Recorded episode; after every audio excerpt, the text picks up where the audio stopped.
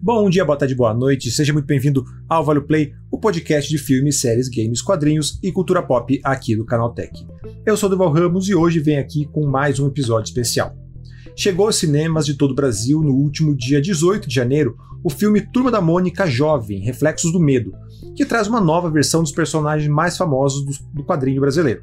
Mônica, Cebolinha, Cascão, Magali e Milena estão de volta, mas agora como adolescentes encarando mistérios mágicos e sobrenaturais.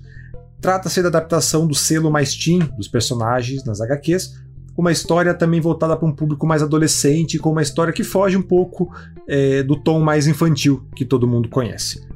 Para isso, o Vale Play dessa semana recebe o diretor Maurício Essa, responsável por dar vida aí à Turma da Mônica Jovem, e o ator Theo Salomão, que dá vida ao Cascão, para falar um pouco sobre a produção e o que mais a gente pode esperar dessa nova turminha. Para me ajudar nesse papo, eu conto com a presença da nossa queridíssima Diandra Guedes. E bem, então é isso, vamos logo para essa conversa que tá boa demais. Mas antes da gente entrar aí na turma da Mônica Jovem, é, vamos aos nossos recadinhos de sempre. Esse aqui é o Vale Play, o seu podcast de entretenimento do Canal Tech, que chega aí com novos episódios todos os domingos, logo pela manhã. Só que não é o único programa da casa, né? Tem novidade aí todos os dias chegando ao feed com notícias de tecnologia, tendência, entrevistas e muito mais. Então, se você ainda não assina, esse é o seu momento, vai lá, corre, assina, acompanha, seja no Spotify, seja em outro agregador que você acompanhe. Vai lá, é hora de você dar aquele follow bacana, aquele follow malandro no Canaltech. Além disso, né, ainda está rolando a votação do sétimo prêmio Canaltech, corre que está no finalzinho, está na finaleira, então, são 21 categorias, 21 categorias para você escolher os melhores lançamentos de 2023, os melhores jogos, os melhores influenciadores, os melhores produtos em geral, carro, celular, notebook, vai lá, vota é, para escolher, né, obviamente, os melhores de 2023 para nossa premiação, nosso evento, a premiação mais bonita e mais cheirosa da internet brasileira. É, e ao votar, você concorre a prêmios bem, bem legais mesmo, assim, que vão desde aí um PlayStation 5, você que está querendo começar 2024 com um console novo, entrar na nova geração, é a sua chance, são aí alguns, alguns consoles é, para sorteio, e também um vale compras em 10 mil reais na Kabum, para você montar o seu computador dos sonhos. Então, de novo, a votação fica aberta até o dia 31, tá no finalzinho aí, então corre lá, vota, não perca tempo. E, por fim, mande seus comentários, opiniões, críticas, sugestões para o podcast canaltech.com.br ou pelas redes sociais no arroba canaltech. Né? Quer sugerir novas entrevistas, mais entrevistados? Fala aí com a gente que a gente está sempre ouvindo, a gente está sempre de coração aberto para ouvir seu feedback. Então é isso e bora então para o papo de hoje.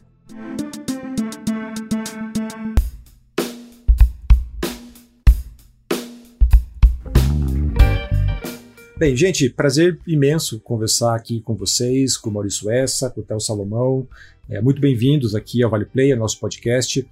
É, e também é uma, é uma honra, uma alegria para falar de um filme que bate direto aqui na nostalgia e na memória de muita gente, né? Ainda que com uma roupagem um pouco diferente, né? Não é exatamente a turminha que todo mundo conhece, é, vem com, com, um novo olhar. E, mas eu já volto para falar sobre isso, né? Sobre essa, essa nova cara da Turma da Mônica. Mas antes eu quero já tirar o, o, o elefante da sala aqui e responder a pergunta acho que todo mundo é, se fez e que vocês aí, principalmente o Maurício, já devem ter ouvido um milhão de vezes, que foi a troca do elenco, né? É, a gente teve dois filmes e uma série é, com o elenco que cresceu, entrou na adolescência e tá aí na idade em que os personagens estão no filme. Mas Reflexos do Medo tem uma turminha completamente nova, né? Então, a gente começar, para a gente já matar esse assunto logo de cara, Maurício, eu queria que você explicasse o porquê dessa mudança. É muito simples, é muito simples. É, a Turma da Mônica clássica é um, é, é, é um foi um tipo de, de filme, é uma turma que cuida da Maurício de Souza dele especificamente, é, e ali teve a identificação com, aquele, com aqueles atores, com aqueles meninos, e a Turma da Mônica Jovem é, é uma história diferente, e aí, por, portanto, a gente foi procurar atores diferentes, porque para tirar um pouco dessa coisa do que era aquela turma e ter uma turma nova, porque é isso, porque é uma nova. É, é um novo conteúdo. E além do que, esse filme tá, já está sendo produzido há, há, muitos anos, né? E, e eles bom, além deles não terem a idade, não tinham a idade é, da nossa turma, é, imaturidade, né? Mas não é, não é isso o fator. O fator é porque realmente é, tanto nós quanto a própria Maurício de Souza Produções queriam um elenco diferente. Simples como isso. O Theo, como é que foi assumir o personagem aí, sabendo. Também tem, uma, tem uma, uma pressão ali, como que, é, como é que foi assumir o Cascão? É, eu acho que pressão assim não teve é, em relação a, ai, nossa, eu, eu peguei o papel depois do Gabrielzinho, por exemplo. Não, não tive essa pressão. Acho que a única coisa que pegou mesmo é por ser o Cascão é, em si, por ser um personagem tão emblemático na, na, na, na cultura brasileira. Então eu acho que a única coisa que pegou foi essa, foi do tipo, mano, é o Cascão, não é um personagem é. qualquer de cinema, não é um personagem novo, é um personagem que tá no coração de todo mundo e que eu tenho que fazer isso com, com amor para entregar o que todo mundo merece, assim, um Cascão jovem que todos merecem. Então acho é. que é isso. Só completando o Theo, Durval, na verdade, assim, isso que o Theo respondeu vale não só para os atores, quanto para mim, para as pessoas da equipe que trabalharam, que foram pessoas, que são pessoas que tiveram algum contato, alguma relação afetiva, que foram leitores da Turma da Mônica. Eu, basicamente, eu quase fui alfabetizado pela Turma da Mônica, né? Fez parte da minha infância, os valores da Turma da Mônica foram incutidos em mim. E aí eu posso falar agora um pouco mais pelos atores, assim, de falar que 100% dos atores que fizeram esse filme, é, eu acho que assim foi um desafio para eles. São todos atores experientes. O Theo é um cara que já fez novela, já fez série, já fez um monte de coisa. Todos os outros atores super experientes. E você via a alegria deles estarem fazendo esse filme, porque todos têm uma relação emocional com os personagens e, e viram a, a responsa, o desafio de fazer, de transformar esses caras em, em live action, né? Então, assim, é, se você fosse na filmagem, você ia ver a alegria de todo mundo estar fazendo isso, a responsabilidade era muito grande, com certeza era, mas no bom sentido, porque era muito prazeroso. Você vê esses meninos muito felizes, muito. Você olhava e falava, pô, mas esse cara é experiente, já fez tanta coisa, né? A Sofia, o Xande. Mas eles estavam ali, você via que parecia criança mesmo, fazendo uma coisa muito importante. Ele, o Theo sabe o quanto esse personagem é importante para a vida dele. É, é muito forte, né, não, Théo? É verdade. Esse personagem é. Acho que pra todo mundo da turma, é que nem você disse, até pra produção, é, pra.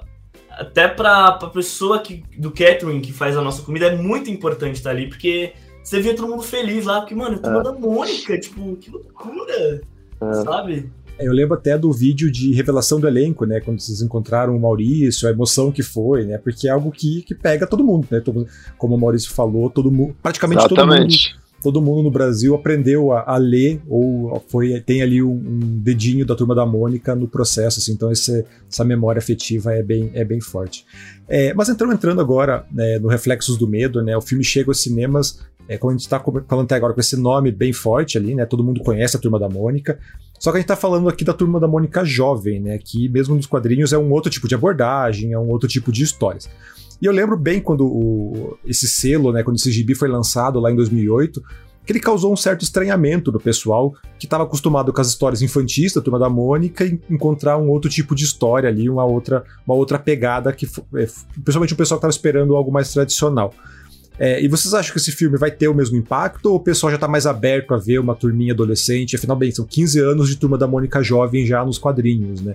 Como que vocês acham que o público vai receber agora a Turma da Mônica Jovem nos cinemas? Então, a, a Turma da Mônica Jovem, nem você falou, é um conteúdo mais novo, né? Tem muita gente que, que ainda não conhece. Obviamente, eles têm uma legião de fãs, né? E como você disse, é, a Turma da Mônica Jovem tem um formato diferente nos quadrinhos. Aquela coisa de mangá, os temas que são abordados, é, mesmo o tipo de narrativa que tem nas histórias. Então, esse foi o nosso grande desafio, é transformar, é, adaptar isso para live action, para telona, né? E, e, sabendo que é realmente um conteúdo diferente da Turma da Mônica clássica. Mas uma coisa importante para falar, por mais que seja diferente, é, o Cascão, a Mônica, eles têm aquilo tudo da clássica dentro deles. Eles não deixaram de ter isso. Os valores, é, as, os sentimentos, as coisas que eles viveram na infância. e mais que tudo a relação que eles têm como turma, né? Isso tudo tá dentro deles. Então, assim, por mais que, que o Turma da Mônica Jovem seja uma, uma linguagem diferente, o DNA da Turma da Mônica tá dentro deles, né? É, é verdade. É, eu, eu super concordo com o Mal, porque Turma da Mônica Jovem é uma coisa que realmente é muito nova, acho que vem da, da, da minha geração, assim, pra cá. Então muita gente, pouca gente conhece. E eu acho que com o lançamento desse filme pode chegar em muito mais gente. Do tipo, nossa, Turma da Mônica Jovem, é muito legal o filme, né? Vou começar a ler as HQs também, vou começar a acompanhar. Então eu acho que sim, vai ter o mesmo um impacto um mesmo impacto do tipo, nossa, Turma da Mônica Jovem é legal, esse é o Turma da Mônica Jovem, então. Vou começar a acompanhar. Então acho que realmente o mesmo impacto que teve quando lançou o, o a primeira HQ, pode ser que tenha. Pode ser, pode ser não, né? Vai ter quando lançar o primeiro filme. Vai ter. Sem dúvida. É legal. E aí eu queria fazer uma provocação para vocês, meninos. Na verdade, uma hum. dúvida aqui, e eu acho que o Theo vai saber me responder bem também. É, a gente vem de uma geração, especialmente você, Theo, que é bem mais novo que eu, uhum. é, que a gente, as crianças, adolescentes estão consumindo muita tela.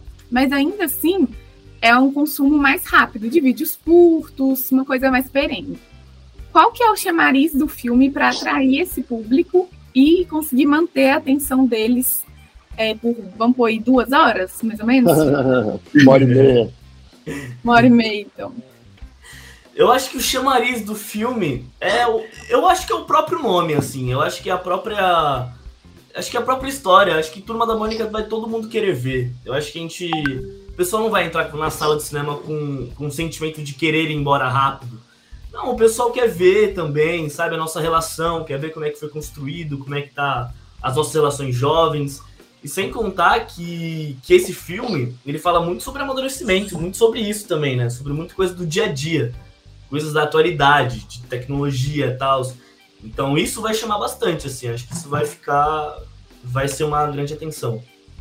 É, eu acho que o, o intuito desse lançamento do filme tão grande que vai ser, e como vocês podem ver, tá tendo uma campanha super forte virtualmente, aí é, TikTok, um monte de coisa, várias ações estão sendo feitas, exatamente para trazer o público para o cinema e, e é, eu acho que é inevitável. Eu acho que a gente vem de uma pandemia onde as pessoas deixaram de ir no cinema e muitas pessoas que não tinham tanto é, esse contato com, com a experiência do cinema se acostumou com uma coisa que é ver um conteúdo com o celular na mão, daí ver um filme em três dias seguidos, distrair, fazer outra coisa.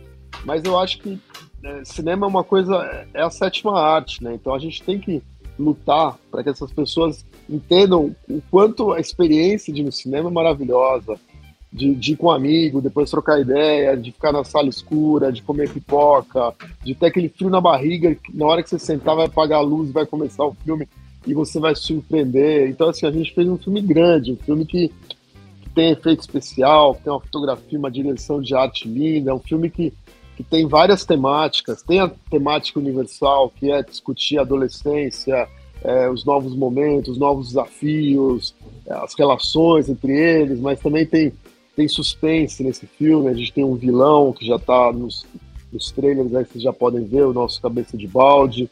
Tem algumas coisas meio fantásticas na história. Tem cultura, porque tem, a gente fala de coisas é, de história, de astecas, enfim, não vou dar spoiler. É, a, gente, a, gente, comentou um pouquinho é, antes ali sobre essa questão da, da essência dos personagens. Eu queria voltar um pouquinho é, nesse tema aí, né? Que a gente tá acostumado a ver é, a turminha ali com características bem fortes, né? Que é o Cebolinha fala errado, a Magali come muito. Mas a turma da Mônica Jovem, ela mexe um pouco nisso, né? Desde do, dos quadrinhos ali.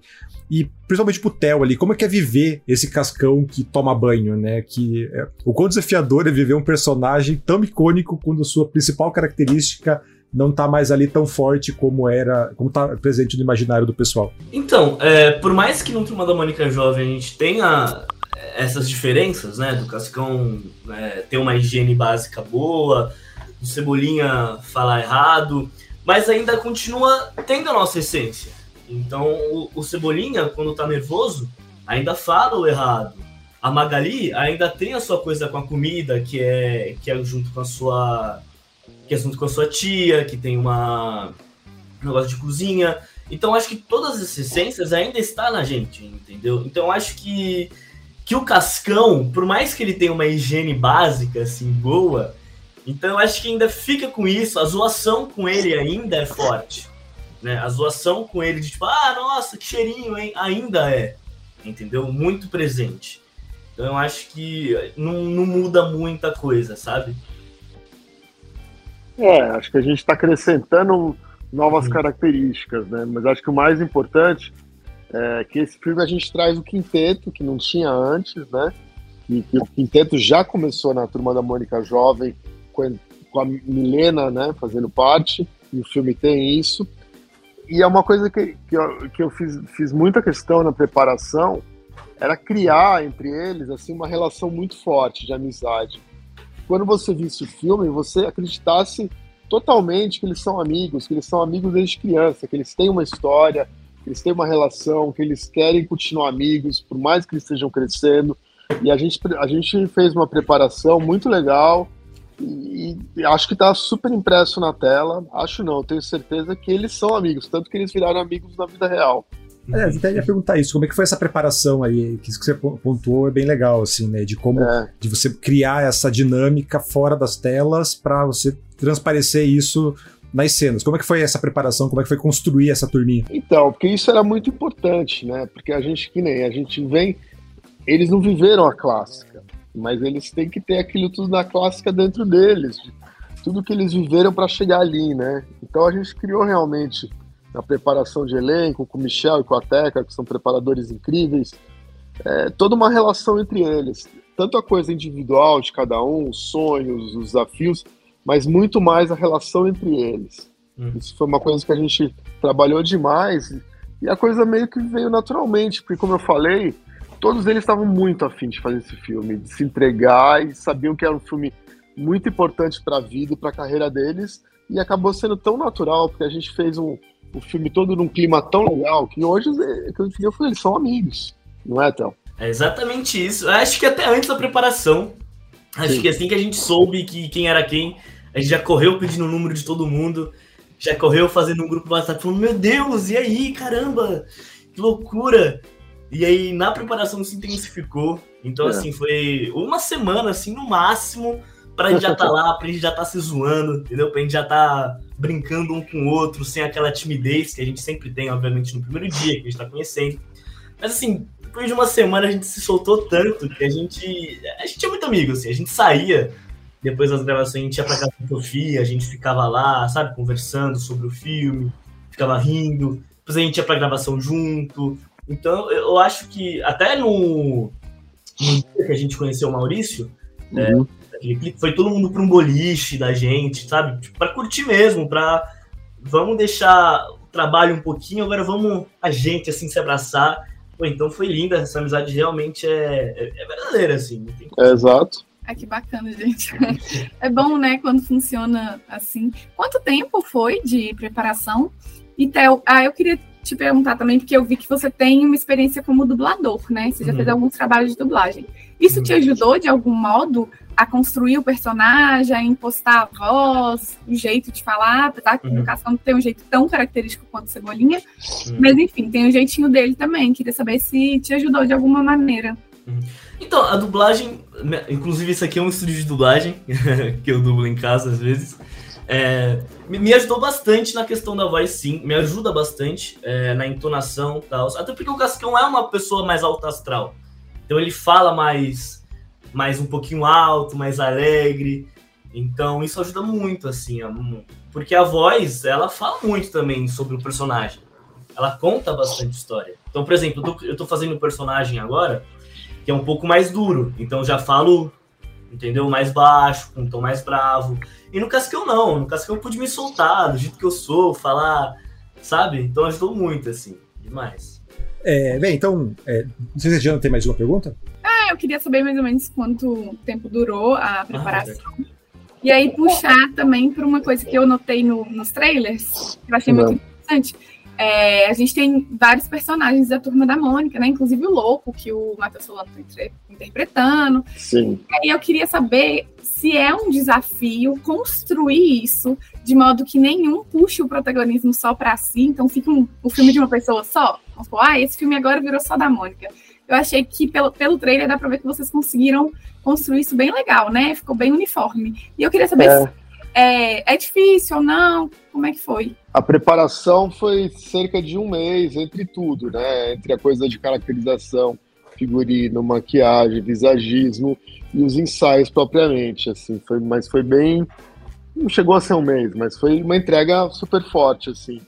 E, e é isso, eu acho que são personagens que já existem, né? Mas a, a ideia aqui não era copiar, a ideia aqui era ter uma caracterização, uma aproximação com o personagem quadrinho, mas cada ator trazer coisas suas pro personagem, né? Que, é, que eu acho que isso que é, que é muito, muito legal. E qual que mais você perguntou? Desculpa. eu perguntei sobre o elenco em si. Eu falei isso. que pelo trailer dá para ver que o filme está muito uniforme. Sim. Não está puxando o protagonismo para um personagem só.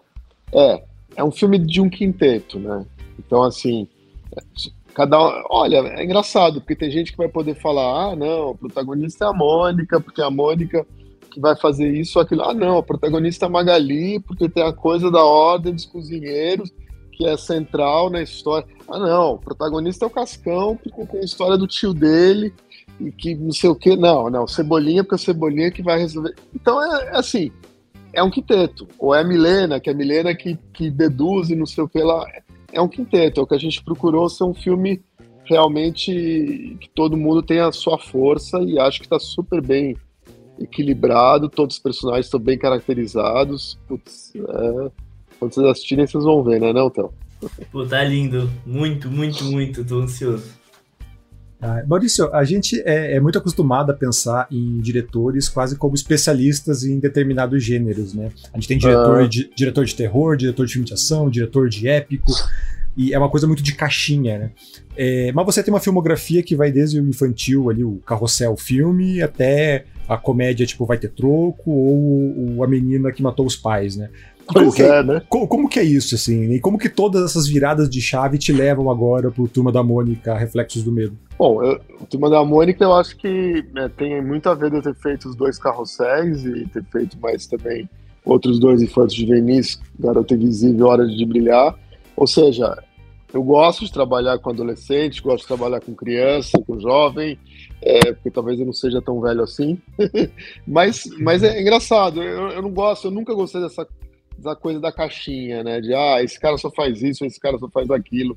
Ontem me perguntaram, pô, como é que você sai do, do crime e vai pro infanto juvenil? Eu falei, cara, mas eu, eu, eu, gosto de desafios, eu gosto de coisas que me motivem de alguma forma e que tem alguma coisa para contar, que tem alguma coisa que me mova, que me, me dê sentido. E, e é legal mudar essa caixinha. Você faz um filme super pesado e aí você vai fazer um filme mais leve. É bom, é saudinho. Tem que mudar a caixinha. Uma boa história é uma boa história, né? Joga na mão. É, é, exatamente. E, e, como e você acha que alguma coisa. É, essas experiências multigêneros, assim, te, te, te ajudam, te ajudaram de alguma forma aí no Turma da Mônica Jovem? Acho que sim, cara. Eu comecei a minha carreira na publicidade e depois no videoclipe, né? E na publicidade você meio que vira especialista em um monte de coisa, né?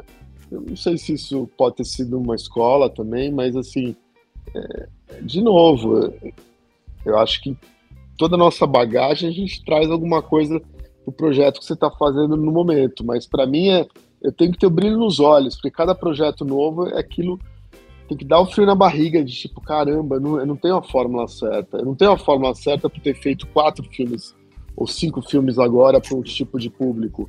Porque o próximo filme vai ser diferente. Talvez eu, eu consiga entender o público um pouco melhor em, em alguns momentos, e em outros momentos não. Mas é isso que me motiva. É não ter essas certezas todas. Mas, obviamente, é, eu tenho essa coisa meio. Não sei se é eclética a palavra, mas está aberto mesmo, né? Acho que eu estou aberto a, fazer coisas diferentes, que eu acho legal. É legal porque mistura dentro do próprio filme, né? A própria turma da Mônica jovem, assim, pelo que deu pra ver nos trailers, já tem, tem o clima de aventura, a turma da Mônica, tem uma pegada de mistério, tem uma pegada de fantasia, então ele é. Sim. é- o próprio filme é- são vários em um É só. né? multigênero, é multigênero, sim. Mas É, a coisa mais importante, coisa mais importante, desculpa. Coisa mais importante é que a gente está falando de um filme que é uma história universal, uma história de de crescimento, né, de, de mudança de, de chave na, na história deles, que todo mundo já viveu, vai viver. Então, independente do, do que tem por trás, se é suspense, se tem fantasia, a gente está contando uma história universal de, de, de, gera, de uma geração, né? É, e aí, aproveitando esse gancho aí, né, de falar da, da sua filmografia eclética, dá pra Ah, ver é. que esse filme, é, ele tem uma pegada ali meio de terror, né? A, a gente tava comentando isso, a gente não esperava. E eu, achei, eu achei bem legal, sou fã de terror, quem escuta o podcast aqui sabe que eu adoro. É, eu queria saber se você, é, de onde você puxou as influências, se outros filmes te ajudaram, de onde que veio essa inspiração, a ideia. Então, a gente quis realmente se distanciar um pouco do que é esperado, né? E a gente procurou escolher uma coisa desse gênero, um pouco que tenha suspense, porque a gente sabe que esse público gosta desse tipo de filme. Então, assim, além da história, dos conflitos do jovem, é, da entrada no ensino médio, tem por trás essa coisa meio de, de um suspense, de lenda, de uma coisa fantasiosa. E não sei, a gente é inspirado por várias coisas que a gente vê. né? Tem gente que fala, ah, é meio Harry Potter, é meio Stranger Things, é um monte de coisa, né? O que, que você acha, Théo? Eu acho que é exatamente o que você disse. Acho que é uma. Acho que é uma mistura assim de. de Harry Potter, de Stranger Things. Só que pro nosso universo, né? Pro nosso universo, primeiramente, que é do Brasil, é brasileiro, né? Um filme brasileiro, um filme nacional. E pro Exato. universo Turma da Mônica Jovem. Que já tem no Turma da Mônica Jovem nas HQs, é, é pura ficção, assim, é, é puro suspense, é, isso. totalmente outra coisa do Turminha, e é isso que realmente o Maurício disse, é isso que que, que diferencia o nosso filme do filme deles, entendeu? O nosso filme é um, algo mais suspense ali. Eu acho que o nosso filme, na verdade, é que nem eu sempre falo quando perguntam. Ah, o que, que você vai sentir quando vê o filme? Vai sentir tudo, assim. Você vai sentir desde de alegria a um pouquinho triste, a, a suspense. a- acho que você sente tudo vendo o filme. Isso aí. Eu senti essa vibe em Stranger Things, assim. E olha que eu nem assisti a série toda, mas eu senti, eu senti achei bem legal. No, no trailer, assim, dá pra, dá pra pegar as referências, é bem legal. Então, pra, pra fechar aqui, eu quero falar de vontades, né? É, Maurício, tem algum outro personagem aí da Maurício de Souza Produções é, cujo filme você gostaria de dirigir? Aí aquele que você olha e pensa, putz, eu tenho uma história perfeita pra ele. E pro Theo a mesma coisa, né? Já- Já que você é o Cascão, acho que é um pouco mais limitante, né, Theo? Mas é, alguma história aí pro personagem que você gostaria de viver nas telas? Quem sabe, né? A, a gente. A ideia é que sejam quatro filmes, né? E nos próximos filmes vão aparecer outros personagens icônicos, que eu não posso falar agora, mas um deles tem a ver com o Theo, com o Cascão. Será que é a cascuda? Quem sabe? até- Eu tenho meus palpites aqui, mas não falarei em razão de deixar, o spoiler guardado. E, pera, a pergunta pra mim é, é, que história do Cascão das HQs Isso, é, eu alguma história, fazer? ou para que caminho você gostaria de, de ver o Cascão seguir aí nas próximas. Como o Maurício falou, né? São quatro. Planejado quatro filmes aí. Qual, qual o caminho que você gostaria de ver o Cascão seguindo aí? Acho que o caminho que eu gostaria de ver o Cascão seguindo não tem muito o, o, que, eu, o que eu espero, assim, sabe? Eu quero que o, que o Cascãozinho seja, seja o que tá tendo no primeiro filme, que continue o alegre do jeito que ele é, entendeu? Que ele continue com as amizades dele. É, acho que é isso, não tem muito uma coisa que eu quero para o Cascão, entendeu? Não tem muito, assim. O Maurício não quer se comprometer aí com um filme que gostaria. Um Turma da Mônica, um personagem que gostaria de assumir aí além da Turma da Mônica Jovem? Por enquanto, não. Não, tá tranquilo. É, mas então tá, é, Maurício e Theo, cara, brigadão pelo papo, foi incrível, tô bem Valeu. ansioso, bem ansioso aí pra, pra assistir a Turma da Mônica Jovem, quero levar a minha filha, viu, fui Ah. no cinema, ela viu o trailer, ela ficou bem, bem empolgada, ela Maravilhoso. Turma da Mônica, embora ela não tenha idade ainda pra entender a Turma da Mônica, a diferença da Turma da Mônica com a Turma da Mônica Jovem, mas é garantia que, que ela vai no cinema aí pra, para acompanhar e, e, conhecer, né, essa, essa, outra versão da turminha. Então, gente, brigadão pelo, pelo papo, brigadão pelo tempo de vocês e sucesso aí com o Reflexos do Medo. E que venha, né, é, eu só, Maurício, só me confirma, são quatro, mais quatro filmes ou quatro filmes ao mais todo? Mais três. Ah, mais, mais três, três. fechar a tetralogia, então, Turma da Mônica Jovem, então. É, é isso aí. Obrigado, cara. Obrigado, gente, de verdade. Adorei. Obrigado. O Maurício e o, e o Theo querem deixar algum recado? Querem deixar aí um convite pro pessoal ir assistir o, filme no cinema? É, é isso. Eu acho que cinema visto na tela grande é outra coisa. Então aproveitem. A partir de 18 de janeiro, na maioria dos cinemas do Brasil, Turma da Mônica Jovem, Reflexo do Medo, vocês não vão perder. Não vão deixar de de O filme tá lindo, tá maravilhoso, e vocês realmente têm, realmente têm que ver. É, é um filme maravilhoso, é um filme nacional, então, além de apoiar o cinema, apoiem o cinema nacional nosso, Turma da Mônica, que tá aí com vocês sempre. É isso. E é isso, muito obrigado a todos.